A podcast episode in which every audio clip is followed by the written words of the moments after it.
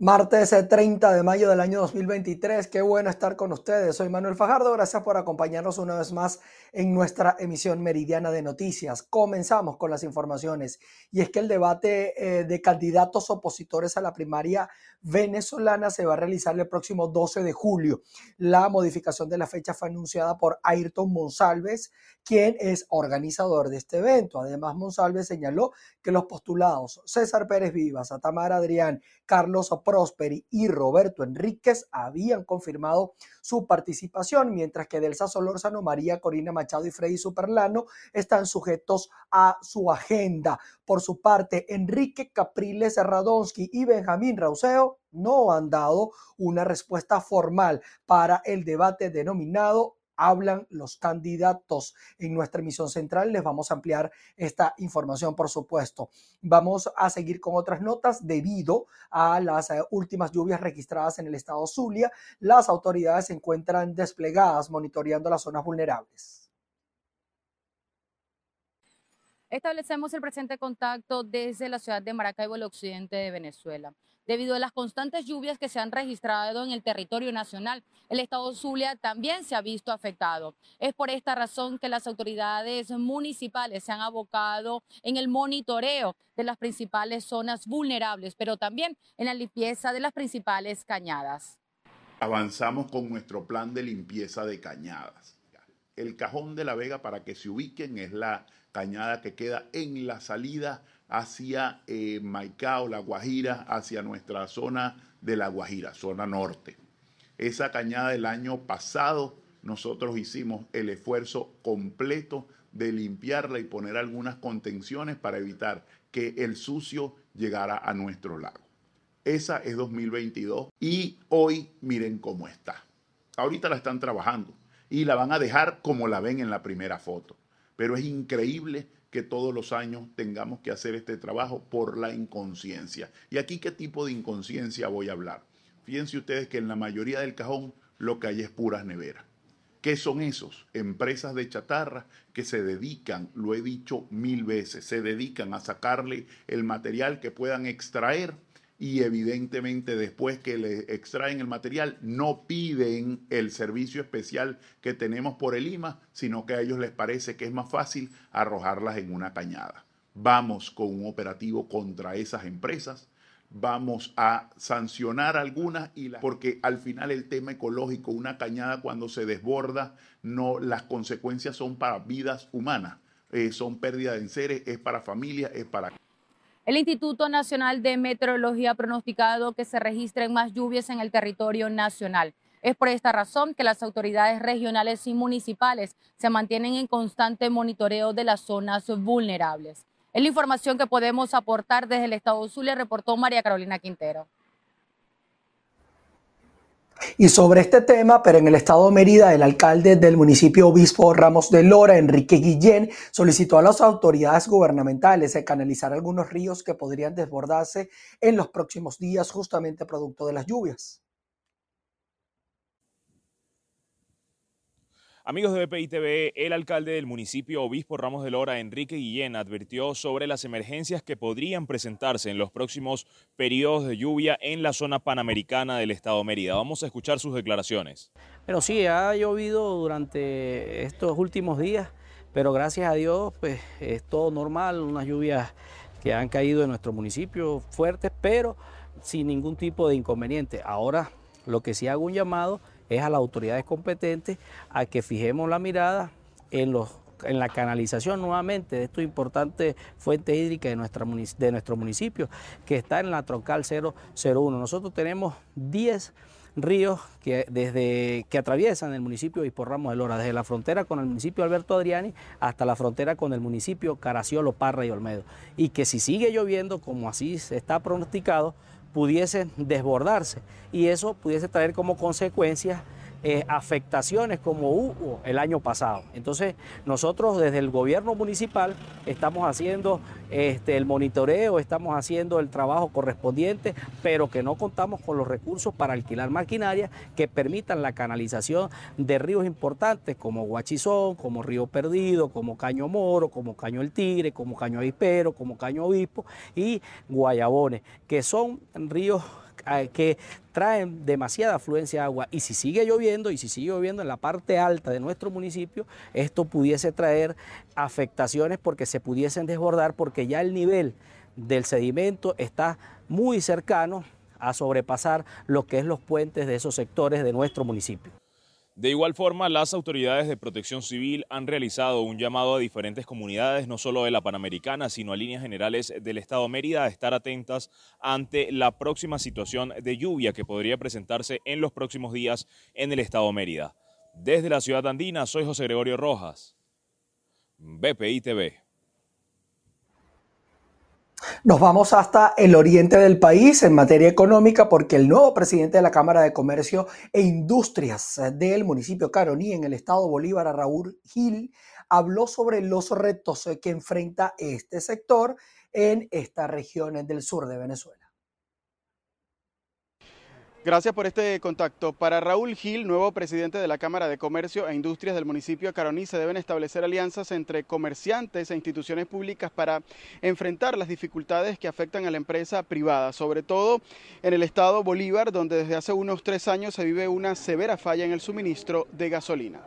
El estado Bolívar es un estado atípico y por ende los empresarios del municipio Caroní específicamente, donde tenemos una voracidad fiscal, donde tenemos problemas de gasolina, donde tenemos problemas de suministro de mm, diferentes insumos, no hemos establecido retos a través de alianzas estratégicas, punto número uno, a través de convenios bilaterales con la gobernación, la alcaldía, a través de integración entre los gremios empresariales y los gremios profesionales, integrando al sector laboral, a las universidades, conjuntamente con los empresarios poder generar empleo, pagar impuestos, pero también contribuir a la continuidad de las empresas en marcha, porque creemos que juntos, sociedad civil, empresarios, patronos, trabajadores, podemos contribuir y salir adelante. Raúl Gil, el nuevo presidente de Camcaroní, tiene 25 años en la actividad empresarial. Dijo que su norte es la defensa de la empresa privada y las libertades económicas. El equipo de esta Cámara de Comercio está conformado por 25 directores que representan empresas de los sectores comerciales, industriales y de servicios. Durante el acto de juramentación también se reveló el cronograma de actividades para los próximos 12 meses, entre las que destaca la Expo Camcaroní 2023, a realizarse los días 5, 6 y 7 de octubre. Es la información que tenemos a esta hora desde el Estado Bolívar. Sigan con más en el estudio. En otros temas, en, el estado Nueva Esparta, el alcalde del municipio Mariño anunció cambios en la normativa vehicular de la ciudad capitalina. Ana Carolinas Arias nos va a explicar de qué va esta información.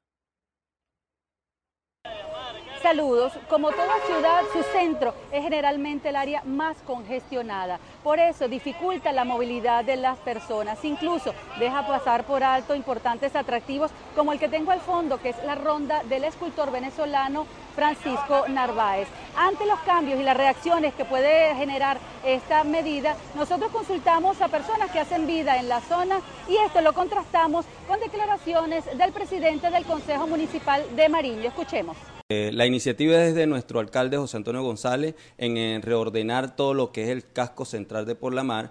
Eh, hemos venido realizando reuniones con los transportistas aquí en esta Cámara Municipal de manera de que nosotros podamos descongestionar lo que es el embotellamiento que se ha venido realizando durante muchísimos años en la calle Igualdad de Por la Mar. Este, eh, la idea es nosotros crear un corredor vial en esta, en esta calle Igualdad, que ha sido una de las más transitadas durante muchísimos años. Y con respecto a los transportistas, ah, hemos tenido una buena aceptación, dispuesto a colaborar y este, eh, aportar también ideas ah, en estas mesas de trabajo, al igual que los ciudadanos, que ah, hemos visto una aceptación positiva en, en, estas medidas que hemos querido eh, realizar. Tenemos una gran, eh, eh, una gran visión de manera de que se reactive lo que es el comercio al final de los bulevares Gómez y Guevara, que han venido durante mucho tiempo, ha mermado bastante lo que es el, el tránsito peatonal eh, por, esto, por estos eh, bulevares. Y con estas medidas que vamos a hacer vamos a tratar de que ya que em, pasan de nuestras líneas más de 300 unidades al día por esta calle Igualdad, vamos a tratar de descongestionarla reducimos la, la, cantidad de unidades que pasen por esta calle y que este, las demás unidades que no pasen pasen por las calles eh, eh, que están pasando como la calle La Marina, calle Maneiro, para que también le den vida a la parte este, baja de nuestro, de nuestro casco central. Muy bien, bueno, como toda ciudad la hacen los ciudadanos, nosotros vamos a consultarlos para saber también su posición respecto a estas nuevas normativas. Este, había mucha contaminación sónica en el tiempo que estamos viviendo, deberíamos vivir vidas más relajadas. Me parece bien, ya que, o sea, ayuda un poco al fluido vehicular, o sea, no hace esa conglomeración de personas que van transitando, o sea, prácticamente es como que el punto central aquí de la isla es como la plaza, entonces eso hace que haya mucho conflicto, esos autobuses. Y... ¿Pero movieron las paradas? ¿Esto te trae problemas? No, no, sinceramente es que una cuadrita, o sea, cerquita pues. Que la parada se la cambia, que no interrumpa el libre espacio de los, demás vehículos, bastante bien. Porque así tenemos más libertad para nosotros también caminar eh, libremente también, sin interrumpirlo a ellos ni a ellos que a nosotros también. Como pudimos escuchar, la opinión de los ciudadanos respalda y coincide con el de las autoridades. Todos están contestes de que debía reordenarse el centro de Porlamar como principal ciudad de la isla de Margarita. Desde el estado de Nueva Esparta, Ana Carolina Arias. De acuerdo a un informe del Observatorio Venezolano de Violencia en el Estado Guárico, las agresiones letales y las no letales en contra de la mujer aumentaron en lo que va del año 2023. Veamos. Hola Manuel, de acuerdo a este informe entregado por el Observatorio Venezolano de Violencia en esta zona llanera del país, desde enero hasta el mes de abril se reportaron cuatro femicidios y además seis casos de mujeres que fueron agredidas. En el primer cuatrimestre eh, de 2023 eh, disminuyeron los homicidios con relación eh, al primer cuatrimestre del año pasado, de 25 a 18. pero vemos con muchísima preocupación el incremento significativo en el número de víctimas mujeres. que pasó de 2 a 4, a 4 eh, individuos, ¿no? femeninas. Y eh, particularmente esas cuatro mujeres perdieron la vida prácticamente en mes, mes y medio. todas murieron a manos de sus parejas, que dejan niños en orfandad. en fin, es todo un cuadro dramático el que, el que hay tras, tras eh, esos crímenes eh, de mujeres. Eh, la violencia no letal muestra un, cambio, una, pudiéramos decir, una feminización de la violencia no letal. En el, en el, durante el periodo previo prevalecían las víctimas masculinas, el primer cuatrimestre del, del año 2022. Este año, este, este primer cuatrimestre, eh, de las 20, de las 30 víctimas eh, no letales, 26 eh, son mujeres. El Observatorio Venezolano de Violencia insiste en que es necesario crear políticas públicas que permitan disminuir los casos de violencia de género. En este informe también detallan que durante los primeros cuatro meses del año 2023, un total de 65 personas fueron víctimas de violencia letal y no letal. Ellos resaltan que los homicidios intencionales, las muertes por intervención policial y la violencia autoinfligida disminuyó un 8% en comparación al año 2022. Sin embargo, la violencia no letal incrementó un 36% en comparación al año pasado. En Guárico, Venezuela, Jorge González. Y esta misma instancia, pero en el estado Trujillo, advirtió que la violencia intrafamiliar durante los primeros meses del año es el problema más destacado en esta región de los Andes. Saludos, gracias por este contacto. En el estado Trujillo, el representante del Observatorio Venezolano de Violencia ofrece detalles de lo que sería el primer cuatrimestre del año 2023, indicando que las muertes violentas disminuyeron en un 60%. Vamos a escuchar lo que nos dijo. Se encontraron unos hallazgos interesantes. En primer lugar, la protagonista de, este cuatrimestre en cuanto a la violencia es la violencia intrafamiliar. Si bien es cierto que mm, bajaron los niveles de violencia con relación al año 2022, no es menos cierto que las diferentes formas de violencia intrafamiliar, violencia de género, violencia contra niñas, niños y adolescentes ha jugado un papel fundamental. De allí que hemos realizado consideraciones y análisis sobre esos datos y hemos encontrado también algo muy interesante.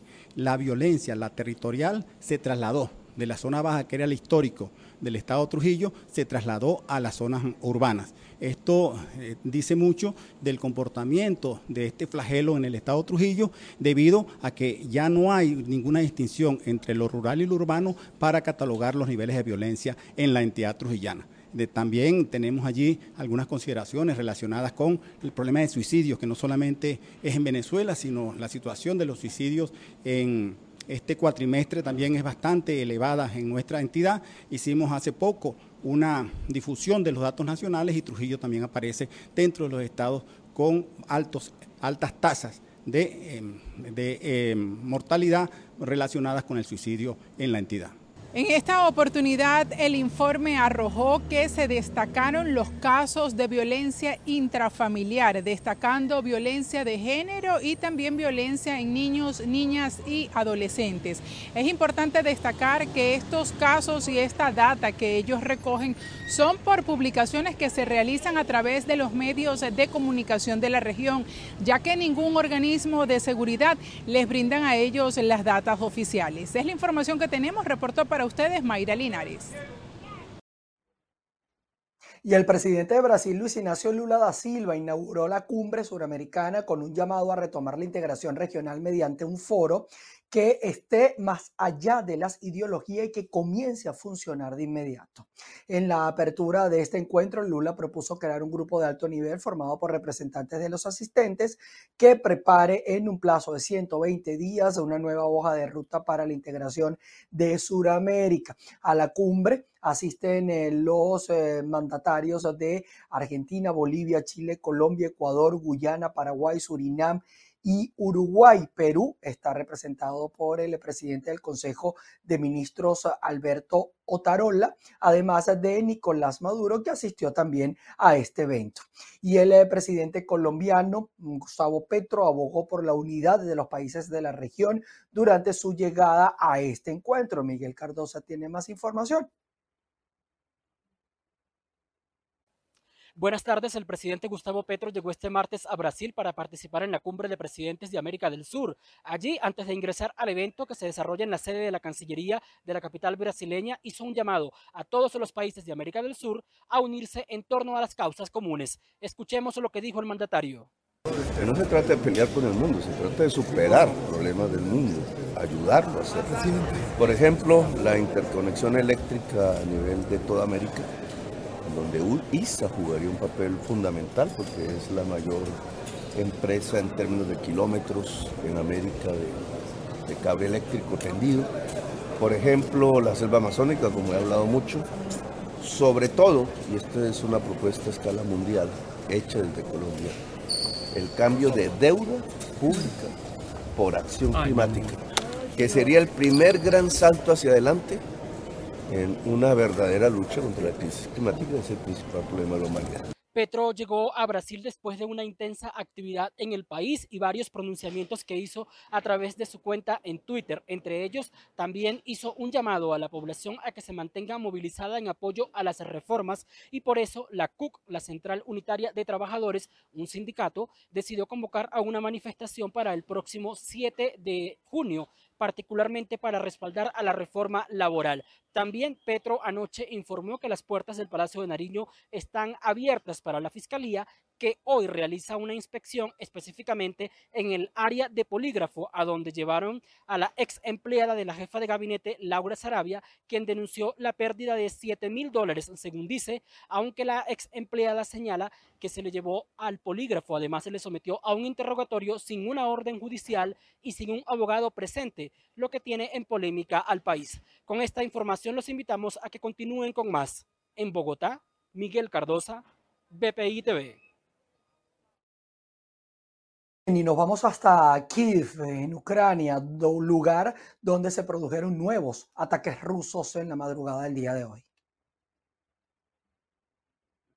Noches en vela, explosiones y escombros son los efectos que los drones y los misiles rusos han dejado sobre la ciudad de Kiev. Rusia atacó la pasada madrugada la capital de Ucrania con más de 20 drones kamikazes Shahed de fabricación iraní que fueron interceptados por las defensas antiaéreas ucranianas y provocaron destrozos al caer sobre varios edificios y numerosos vehículos. Una mujer de 33 años murió y 11 personas resultaron heridas en el distrito de Holosivsky, del sur de la capital el más afectado por esta nueva oleada de Shaheds. El tercer ataque de estas últimas 24 horas destruyó las dos últimas plantas de un bloque de 24 pisos y todos los coches que había aparcados frente al edificio. Los vecinos del bloque cuentan que fue horrible oír las sirenas que anunciaban la llegada inminente de drones y misiles. Desde finales de abril, Rusia ha aumentado la intensidad y la frecuencia de sus ataques sobre la capital de Ucrania. Solo en el mes de mayo, las fuerzas rusas han disparado contra Kiev hasta 17 series distintas de drones o misiles.